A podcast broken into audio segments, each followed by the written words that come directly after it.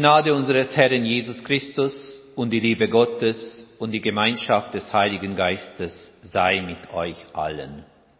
So spricht Gott, von seiner Fülle haben wir alle genommen, Gnade und Gnade. Amen.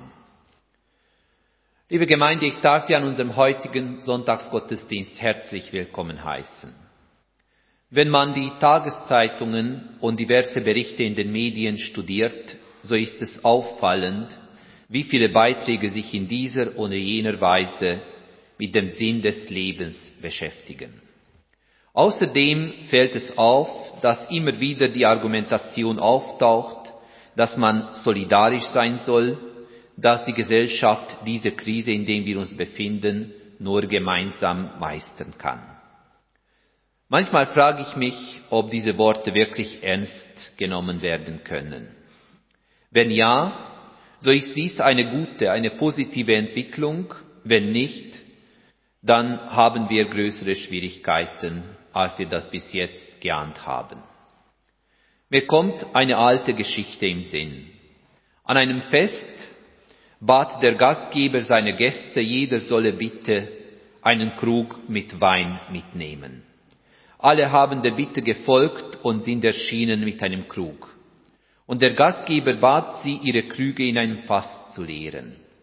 Und am Ende nahm er aus dem Fass und meinte, liebe Freunde, alle von euch haben euer bestes Wein mitgebracht, in dem Fass muss ich also einen wunderbarer Wein finden. Lass uns also dem Fest genießen. Er nahm ein Glas aus dem Fass und siehe, es war reines Wasser drin. Wie kam es dazu? Ganz einfach. Der eine meinte, es wird nicht auffallen, wenn ich Wasser bringe. Der andere wird schon guten Wein mitbringen. Und dann geht es am Ende doch gut. Da aber alle so gedacht haben, enthält das Fass am Ende nur Wasser. Ich frage mich, wie, wie mit dem imaginären Fass unseres gemeinschaftlichen Lebens jetzt aussieht. Und am heutigen Gottesdienst lade ich Sie dazu ein, sich Gedanken darüber zu machen, wie Sie persönlich mit schwierigen Situationen im Leben umgehen und wie es aus dem Wasser unseres Lebens möglicherweise Wein entstehen könnte. Ich lade Sie dazu ein, darüber nachzudenken, anhand einer alten Geschichte, eine altbekannte Geschichte, und zwar anhand der Geschichte von der Hochzeit in Kana und unter dem Titel Wasser und Wein des Lebens. Zunächst aber hören wir die Melodie des Liedes 259 von der Orgel.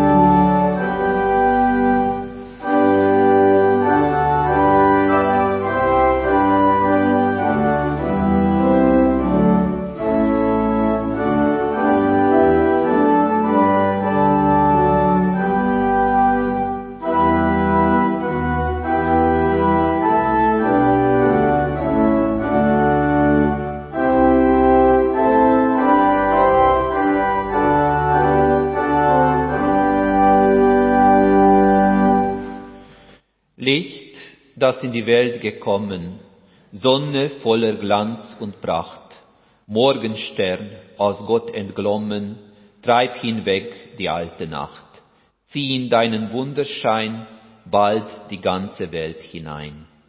Gib dem Wort, das von dir zeuget, einen recht gepriesenen Lauf, dass noch manches Knie sich beuget, sich noch manches Herz tut auf, ehe die Zeit erfüllet ist, wo du richtest, Jesu Christ. Es sei keine Sprache noch Rede, da man deine Stimme nicht hört, und kein Land so fern und öde, wo dein Wort nicht wird gelehrt. Lass den hellen Freudenschal siegreich ausgehen überall.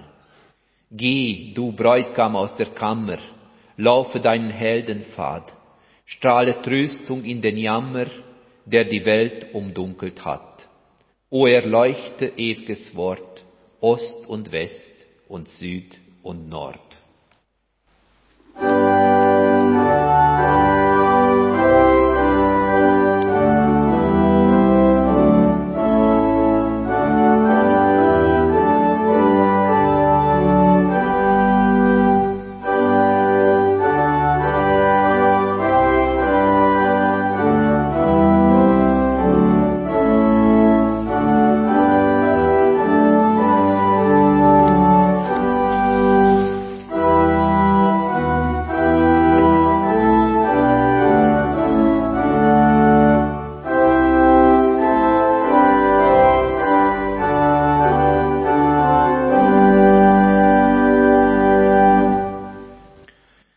Wir hören nun die Schriftlesung aus der ersten Brief an die Korinther aus dem zweiten Kapitel. Wir hören die ersten zwölf Verse.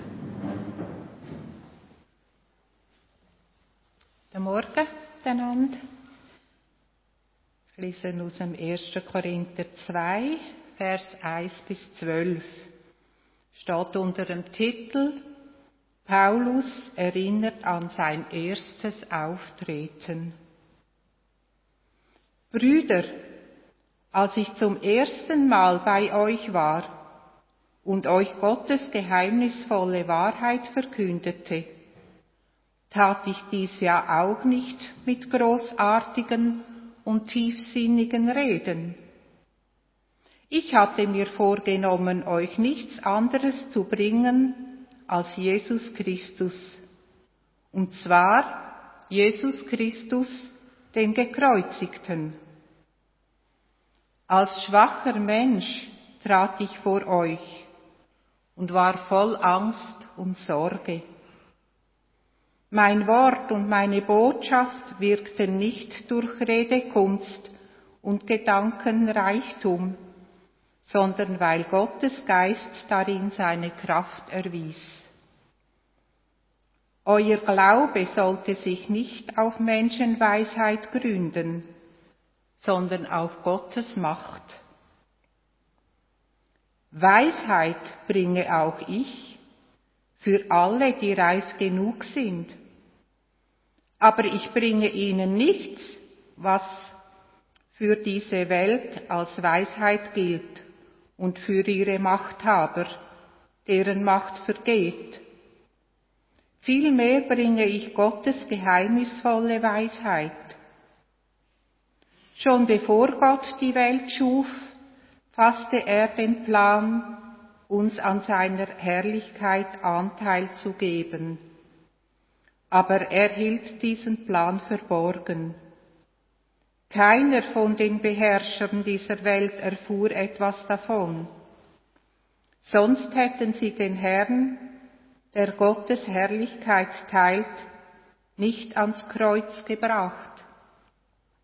Es heißt ja, was, kennt, was keiner jemals gesehen oder gehört hat, was keiner jemals für möglich gehalten hat, das hält Gott für die bereit, die ihn lieben.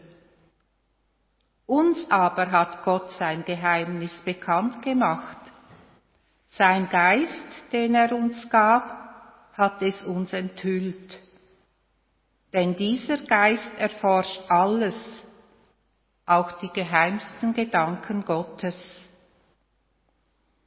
Wie die Gedanken eines Menschen nur seinem eigenen Geist bekannt sind, so weiß auch nur der Geist Gottes, was in Gott vorgeht.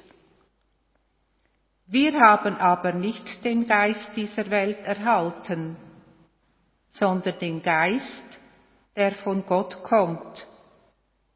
Darum wissen wir, was Gott für uns getan hat. Soweit das Wort des Herrn, der Herr segne sein Wort an uns. Wir sammeln uns zum Gebet. Gott, wie eine Mutter bietest du uns Geborgenheit, wenn wir uns klein und hilflos fühlen.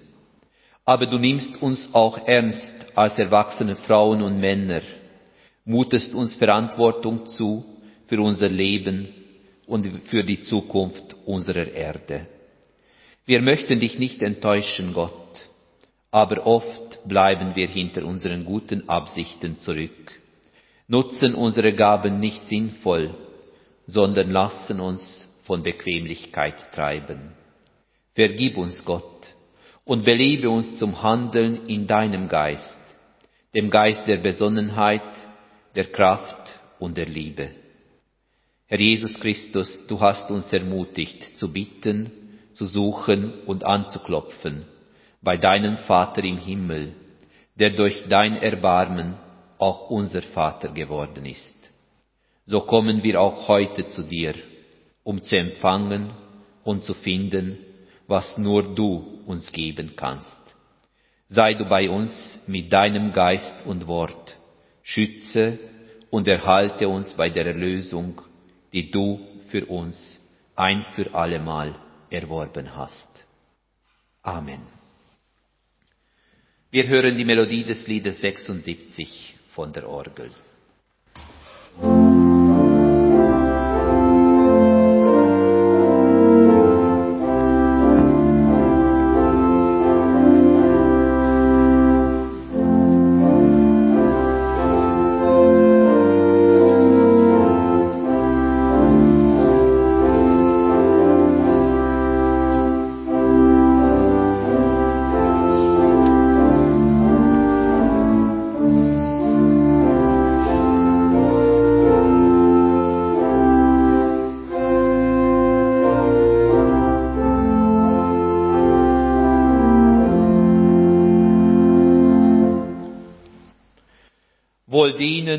Da wandeln vor Gott in Heiligkeit, nach seinem Worte handeln und leben alle Zeit, die recht von Herzen suchen Gott und seiner Weisung folgen, sind stets bei ihm in Gnad.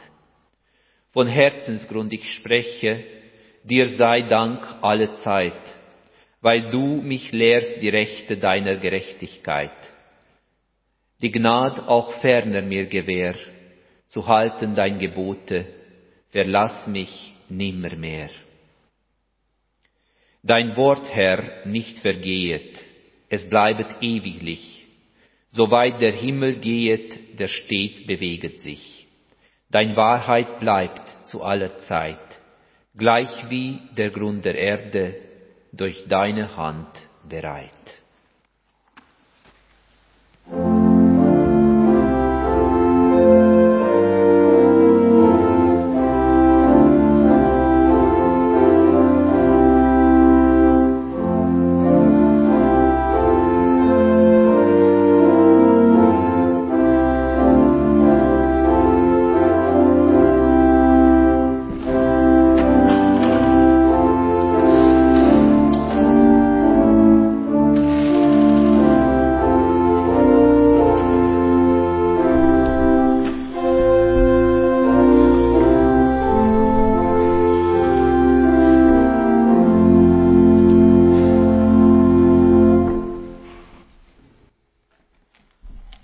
Gemeinde, am heutigen Gottesdienst hören wir ein Predigtext aus dem Neuen Testament, und zwar wir hören die Geschichte von der Hochzeit von Kana.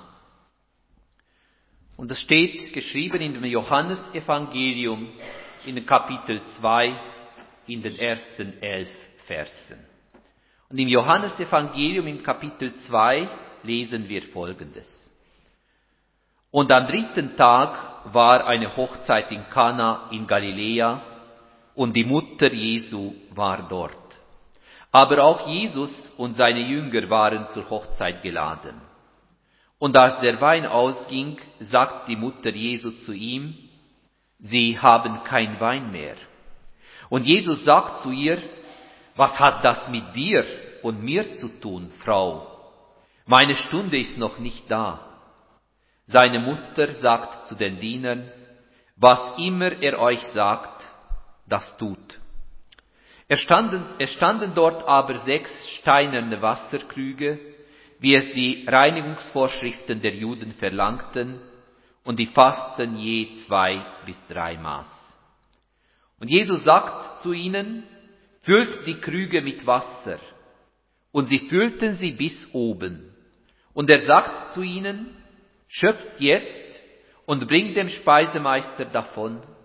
Und sie brachten es. Als aber der Speisemeister das Wasser kostete, das zu Wein geworden war und nicht wusste, woher es war, die Diener aber, die das Wasser geschöpft hatten, wussten es, da ruft der Speisemeister den Bräutigam und sagt zu ihm, jeder Mann setzt zuerst den guten Wein vor und wenn sie betrunken sind, den schlechteren. Du hast den guten Wein bis jetzt zurückbehalten. Das tat Jesus als Anfang der Zeichen in Kana in Galiläa und er offenbarte seine Herrlichkeit und seine Jünger glaubten an ihn. Soweit das Wort des Herrn. Der Herr segne sein Wort an uns. Liebe Gemeinde, es gibt einige Geschichten in der Bibel, die uns so lange begleiten, dass man sich gar keine Gedanken mehr darüber macht, was der Sinn dieser Geschichten ist. Die Geschichte von der Hochzeit von Kana ist eine solche. Die meisten von uns kennen diese Geschichte. Sie wird oft in Kindergottesdiensten, Feiern mit Kindern und Erwachsenen und anderen Veranstaltungen erzählt. Es eignet sich sehr gut dazu, die Geschichte zu erzählen. Aber was steckt wirklich dahinter?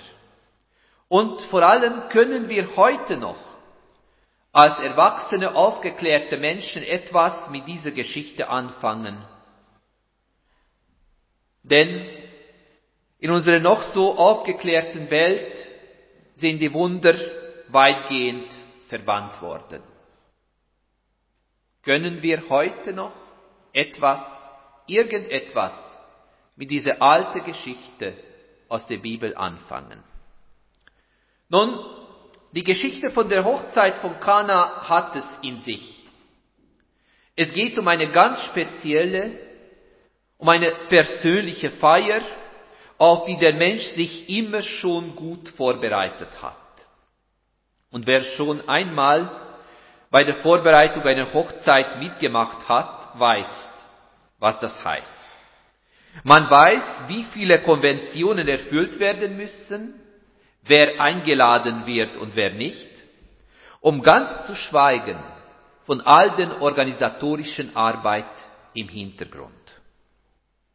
Eine Hochzeit ist ein schönes Fest, aber ganz harte Arbeit steckt in den Vorbereitungen. Man möchte ja, dass sie unvergesslich bleibt. Und meistens ziehen wir Menschen dabei alle mögliche Register. Und das ist gut und in Ordnung so, denn schließlich ist eine Hochzeit ein spezieller Höhepunkt des persönlichen Lebens. Und ich meine, dies ist auch heute noch so. Zu Jesu Zeiten war dies auch nicht viel anders. Auch damals mussten sich die Menschen bemühen, ein Hochzeitsfest möglichst gut zu organisieren. Und damals ging es übrigens auch um das Ansehen der Familie.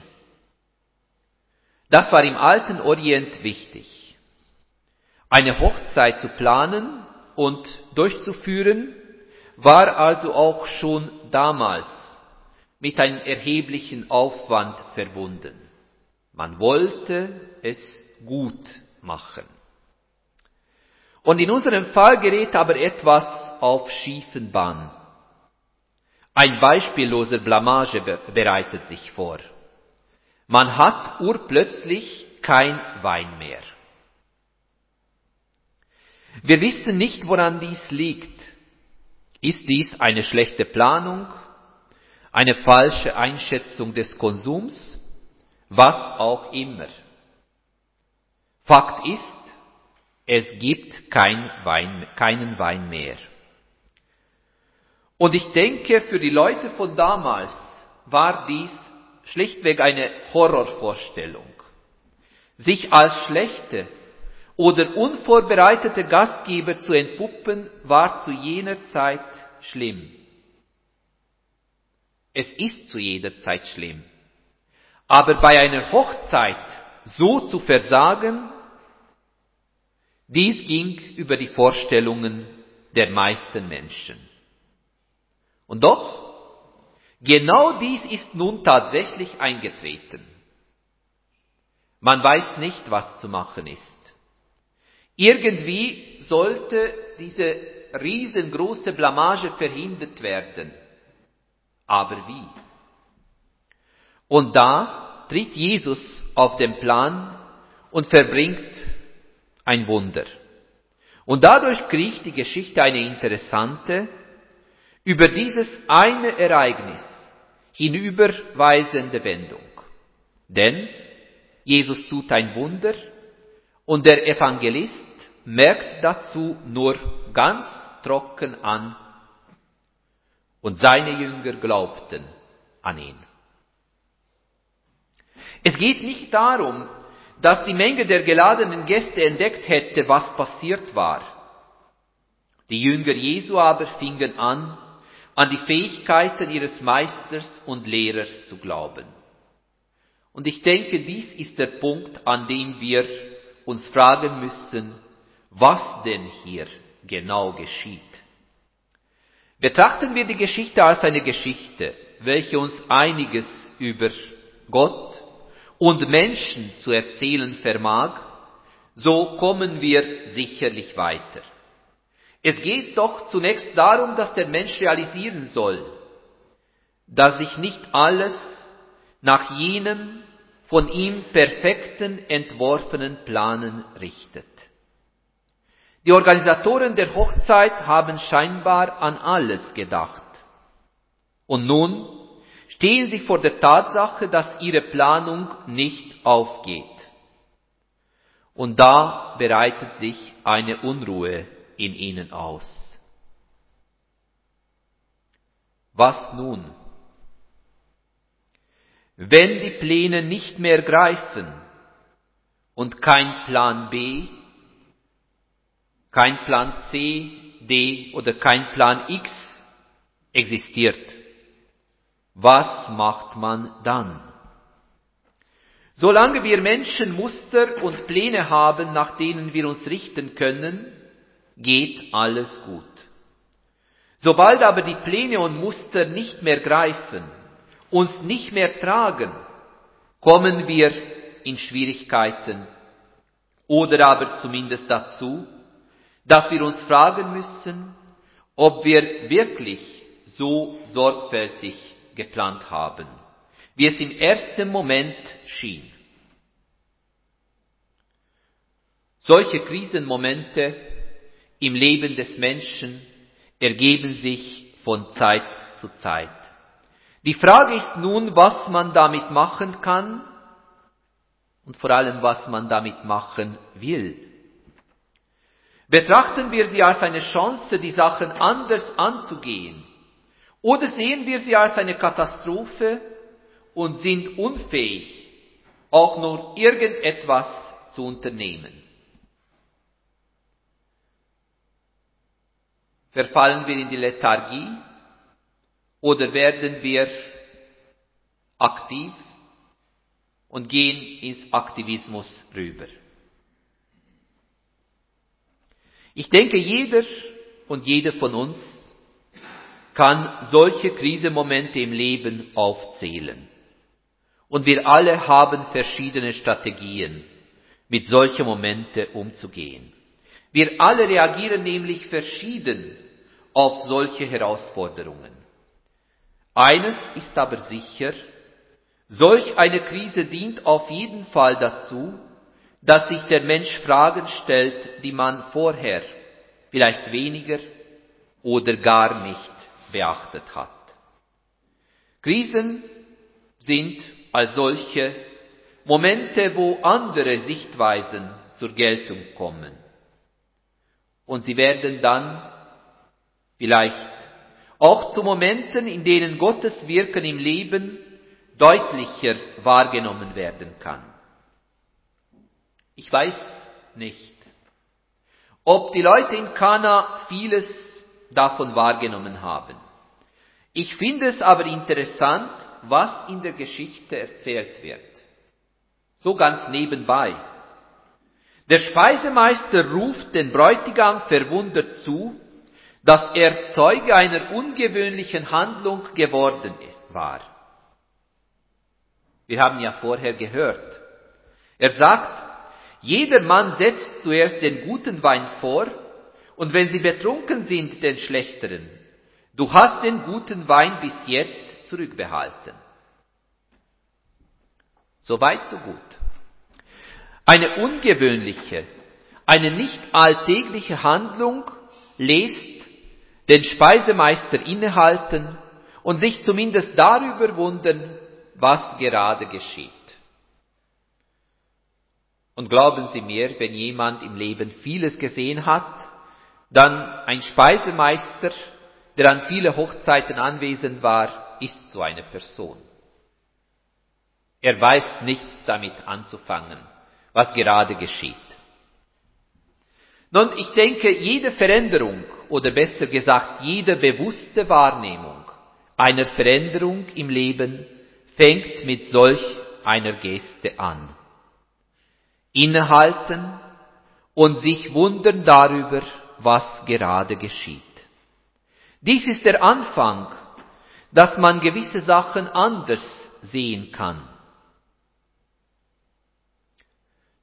Es wird nichts von der Antwort des Bräutigams überliefert.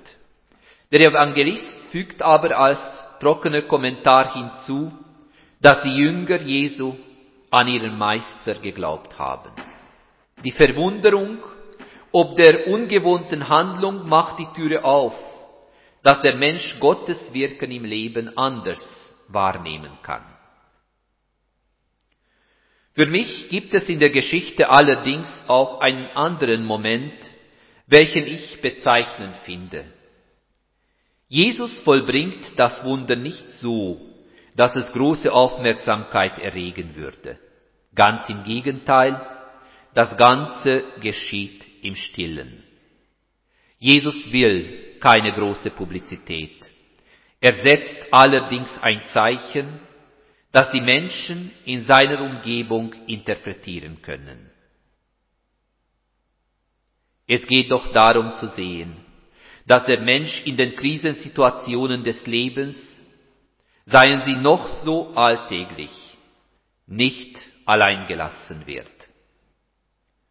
Die Interpreten des Textes meinen, dass die Haltung Jesu in diesem Fall ganz eindeutig auf die Güte und Menschenfreundlichkeit Gottes hinweist, der uns in diversen alltäglichen Situationen trifft und uns dort wahrnimmt, wo wir uns gerade befinden. Jesus ist da, wenn man ihn braucht. Der Menschensohn, der Gottes Güte uns Menschen nahebringt, kommt zu dem Menschen in eine sehr alltägliche Situation. Und ich denke, dies ist sicherlich auch etwas, was auch der heutige Mensch zu berücksichtigen hat. Gott ist auch in unserem Alltag anwesend.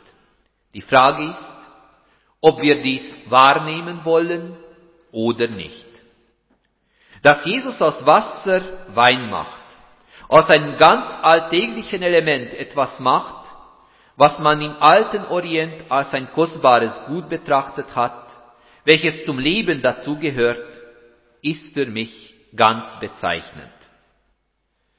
Ganz oft treffe ich nämlich auf Menschen, die der Meinung sind, dass Gottes Anwesenheit im Leben durch diverse spezielle, wenn möglich sogar spektakuläre Art geschehen soll. Trifft dies nicht zu, so, voll, so wollen viele gar nichts mehr von Gott wissen. Und genau dies ist es, wogegen die erste öffentliche Wundertat Jesu sich wendet. Er wendet sich dagegen, dass der Mensch Gott in irgendwelche gut durchdachte und vorbereitete Schubladen steckt und Gott dort ein für allemal einsperrt. Nein, Der lebendige Gott der Bibel kommt dem Menschen nahe und findet ihn dort. Nein, er findet uns dort, wo wir uns gerade befinden. Gott findet uns dort, wo wir sind. Er ist Mensch geworden, um uns die heilsame Verwunderung über die Welt zu schenken. Er ist Mensch geworden, damit wir innehalten und wahrnehmen können, was es heißt, dass er mit und bei uns ist.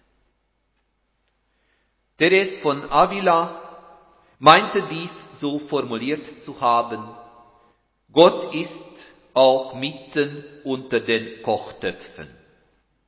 Dies meint, auch in den banalsten, alltäglichen Situationen des Lebens können wir, sofern wir dies wollen, Gottes Anwesenheit merken und dann, dann wird im übertragenen Sinn aus dem Wasser unseres Lebens ein kostbares Gut. Amen.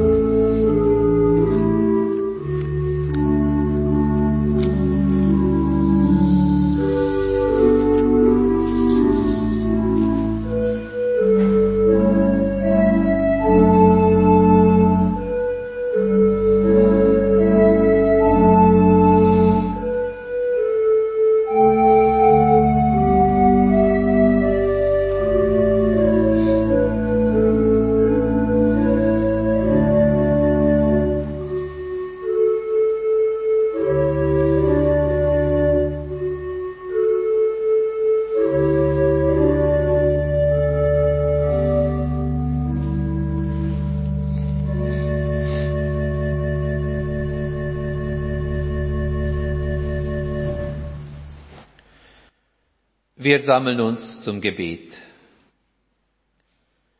Gott Vater, Gott Sohn, Gott Heiliger Geist, der du dich uns Menschen offenbart hast, dich rühmen, loben und preisen wir.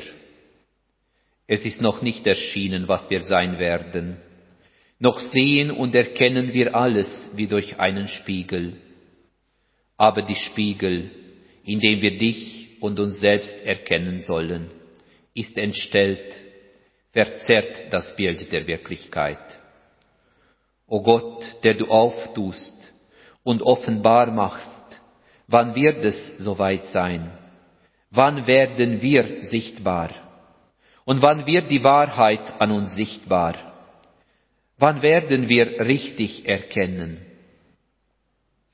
Noch erkennen wir, wie durch eine Spiegel, doch wie kleinlich sind diese Spiegel von uns, wie verzerrt, wie unklar Gott. Gott, der du uns besser kennst, als wir uns selber kennen. Warum müssen wir unser Gesicht nicht mehr verstecken? Wann werden wir sichtbar als deine Töchter und Söhne? Herr, wir treten vor dich und bitten dich darum, dass du dich dieser Welt nicht entziehst, dass wir dich entdecken mitten in unserem Alltag. Wie das Dunkel der Nacht liegt auf diese Welt die Last der Schuld von uns Menschen. Wir bekennen vor, vor dir, dass wir deine Schöpfung zu wenig achten, dass wir oft rücksichtslos mit den Gütern umgehen, die du uns anvertraut hast. Und ja, dass wir zu wenig Liebe für unsere Mitmenschen haben, dass wir viel zu oft dich vergessen und dich nicht ehren, wie es dir gebührt. Herr, vergib uns unsere Schuld, rette uns aus aller Verlorenheit heraus, schenke uns ein demütiges Herz, lass uns deine Gebote achten, ohne dich sind wir nämlich verloren, aber in dir haben wir eine Zukunft. Darum bitten wir, Herr, erbarme dich unser. Amen. Wir hören die Melodie des Liedes 697 von der Orgel.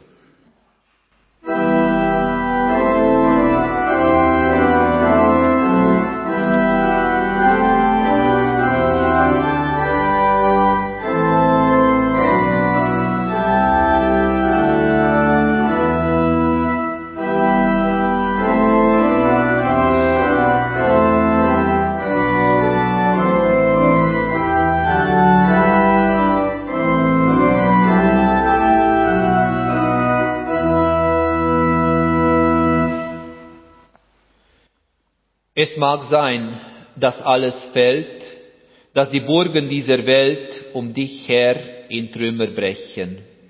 Halte du den Glauben fest, dass dich Gott nicht fallen lässt.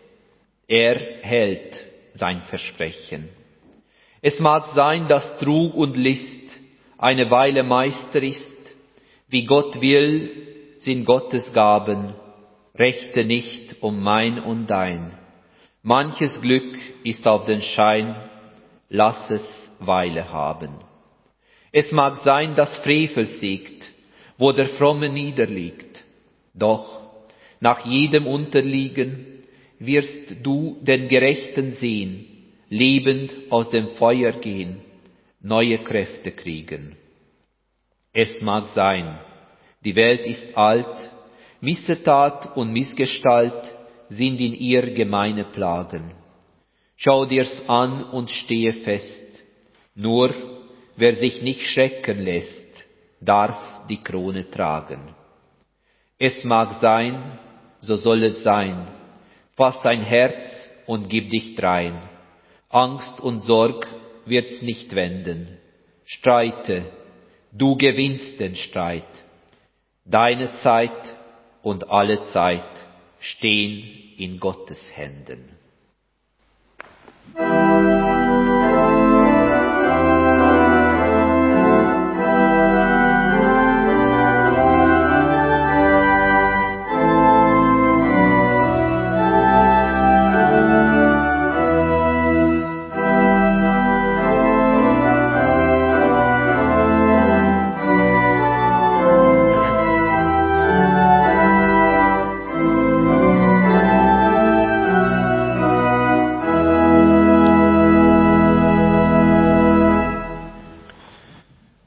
Beten mit den Worten, die uns unser Herr Jesus gelehrt hat, und sofern Sie können und mögen, darf ich Sie bitten, dafür aufzustehen.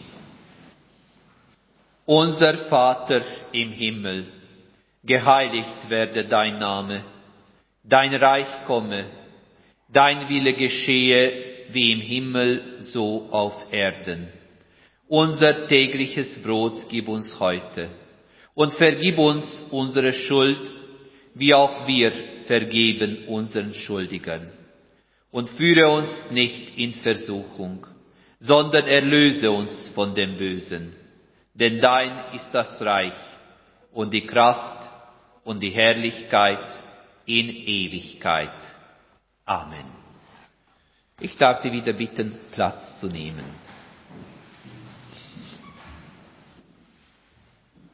Vergangene Woche nahmen wir Abschied von Fritz Frei.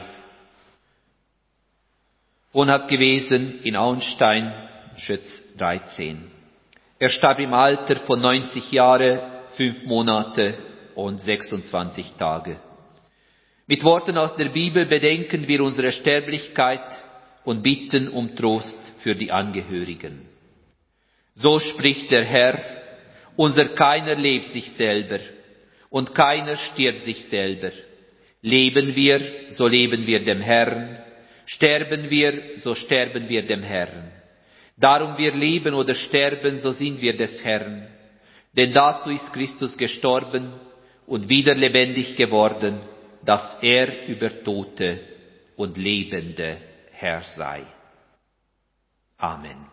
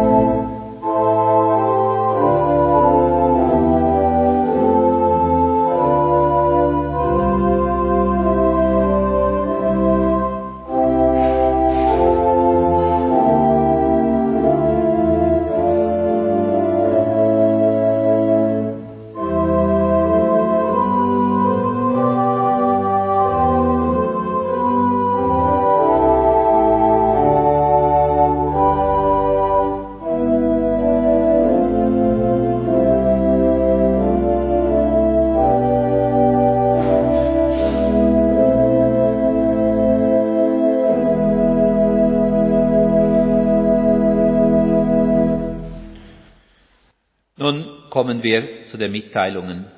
Einen herzlichen Dank gilt Therese Riechner für die Schriftlesung und François Herdi für die musikalische Gestaltung des Gottesdienstes. Wie es nun mal ist, es sind Zeiten, wo man Abschied nehmen muss. Und an diesem Gottesdienst nehmen wir Abschied von unserem Sigristen, hoffentlich nur als Sigrist, Patrick Smonik, beruflicher Werdegang hat sich anders ergeben, als er vielleicht am Anfang geplant hat. Und aus diesem Grund ist das der letzte Gottesdienst, wo er noch als Sigrist dabei ist. Zweieinhalb Jahre sind es etwa, seit du bei uns in der Kirchgemeinde Sigristendienst gemacht hast oder machst, Patrick. Es war immer schön, mit dir zu arbeiten. Du warst nicht nur da, sondern hast immer auch mitgedacht und einfach mit Leib und Seele warst du wirklich immer nicht nur für mich als Fahrperson, sondern auch für die Gemeindeglieder da. Dafür gilt dir unser ganz, ganz herzliches Dankeschön. Wir wünschen auf deinen beruflichen Werdegang und auf dein Leben Gottes Segen. Und Simon wird dir ein kleines Geschenk im Namen der Kirchenpflege überreichen, aber ich denke, einen Applaus hast du schon verdient für deine Arbeit.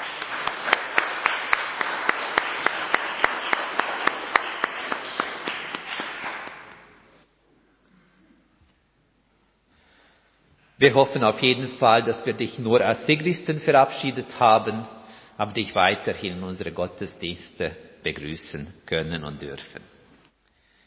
Ich darf Ihnen unsere nächste Anlässe bekannt geben. Am kommenden Sonntag, den 24. Januar um 9.45 Uhr haben wir hier in der Kirche Gottesdienst. Montag, den 18. Januar um 9 Uhr Morgengebet in der Kirche. Und die Kollekte des heutigen Gottesdienstes geht zur Unterstützung der Stiftung Schürmatt. Die Stiftung Schürmatt wurde 1963 von der reformierten Landeskirche des Kantons Aargau gegründet, um den Mangel an guten Ausbildung und Wohnplätzen für beeinträchtigte Kinder zu begegnen. Heute konzentriert sich die Stiftung mit rund 450 Mitarbeitenden an 14 Standorten auf die Entwicklung und Erbringung von Dienstleistungen für rund 550 kognitiv und mehrfach beeinträchtigte sowie entwicklungsverzögerte Kinder, Jugendliche und Erwachsene. Ich darf Ihnen die Kollekte ganz herzlich empfehlen und wir bedanken uns für Ihre Gaben im Voraus zugunsten der Stiftung Schürmatt. Wir hören die Melodie des Liedes 698 von der Orgel.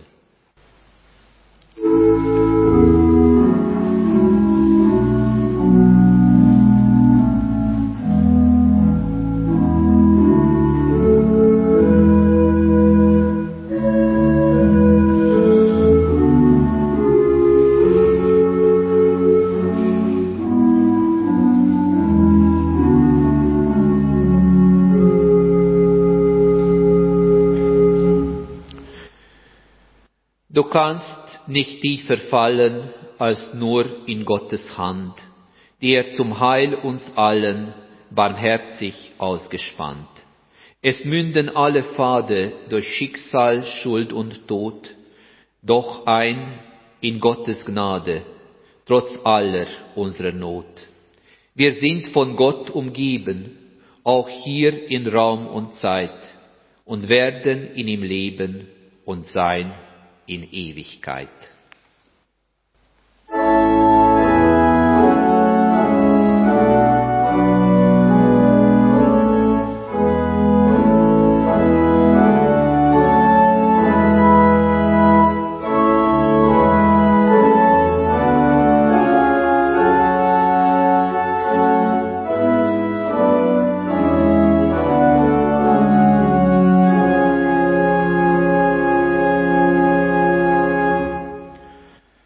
Das ist die Aufgabe der Gemeinde Christi, nicht nur für sich zu sorgen, sondern auch für andere da zu sein, Liebe zu üben, Gerechtigkeit zu schaffen und für den Frieden einzutreten. Dazu empfanget den Segen des Herrn. Der Herr behüte dich vor allem Übel. Er behüte deine Seele. Der Herr behüte deinen Ausgang und Eingang von nun an bis in Ewigkeit. Amen.